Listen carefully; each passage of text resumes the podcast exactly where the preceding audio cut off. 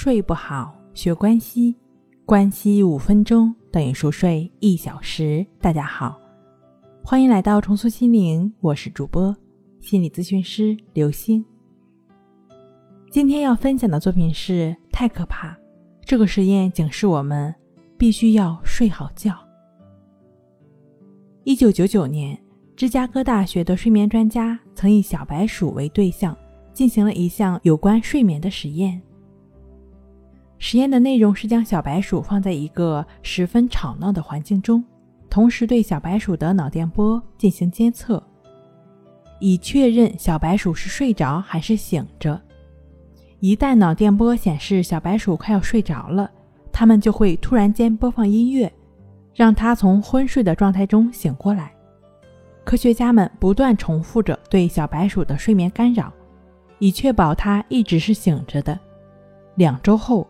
小白鼠突发代谢亢进症死了。科学家们说，虽然最终小白鼠并不是因为缺少睡眠而死，但决定了小白鼠死亡的重要原因，也就是代谢亢进症状，正是由于缺乏睡眠而引起的。所以可以认为，长期缺少睡眠能够间接的导致生物的死亡。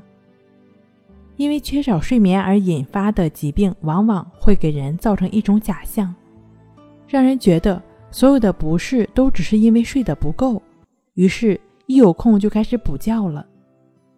一旦睡醒后觉得身体很轻松，便认为补觉是可行的，于是更加不注重保障正常的睡眠。一般的话呢，症状初期还误以为只要睡觉就可以让身体好起来。却不知道，一旦身体的某些器官由于缺觉而受损，睡眠就能成为辅助治疗的手段。就像我们感冒时多睡一些觉，就能让感冒好得快一些。但这并不是说只要睡觉感冒就会痊愈一样。可能正在听节目的你也非常了解睡眠的重要性，但苦于自己不能安然入睡，没关系。